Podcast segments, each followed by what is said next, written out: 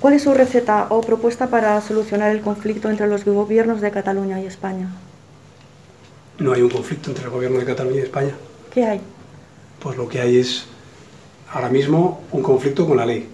¿De quién? Bueno, de los que han delinquido contra el Código Penal y según los jueces, no los políticos, tienen que cumplir unas penas por incumplir el Código Penal. Igual que si usted eh, no paga impuestos, igual que si usted se salta el semáforo en rojo, igual que si usted tira una pedrada en el escaparate de una tienda.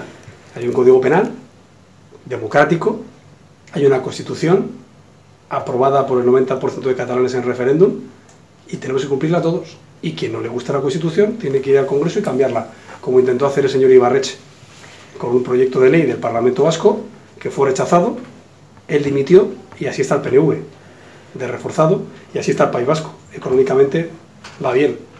Cuando en Cataluña no se acepta la democracia, no se acepta la Constitución y no se acepta la ley, lo que pasa es que 7.000 empresas se van y lo que pasa es que hay un conflicto legal, que no ha tenido ningún respaldo internacional, porque en ningún país del mundo existe el derecho a autodeterminación, menos en las colonias.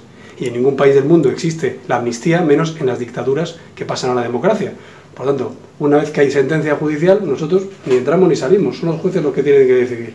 Ahora, aquí no hay un conflicto entre gobierno de España y gobierno de Cataluña.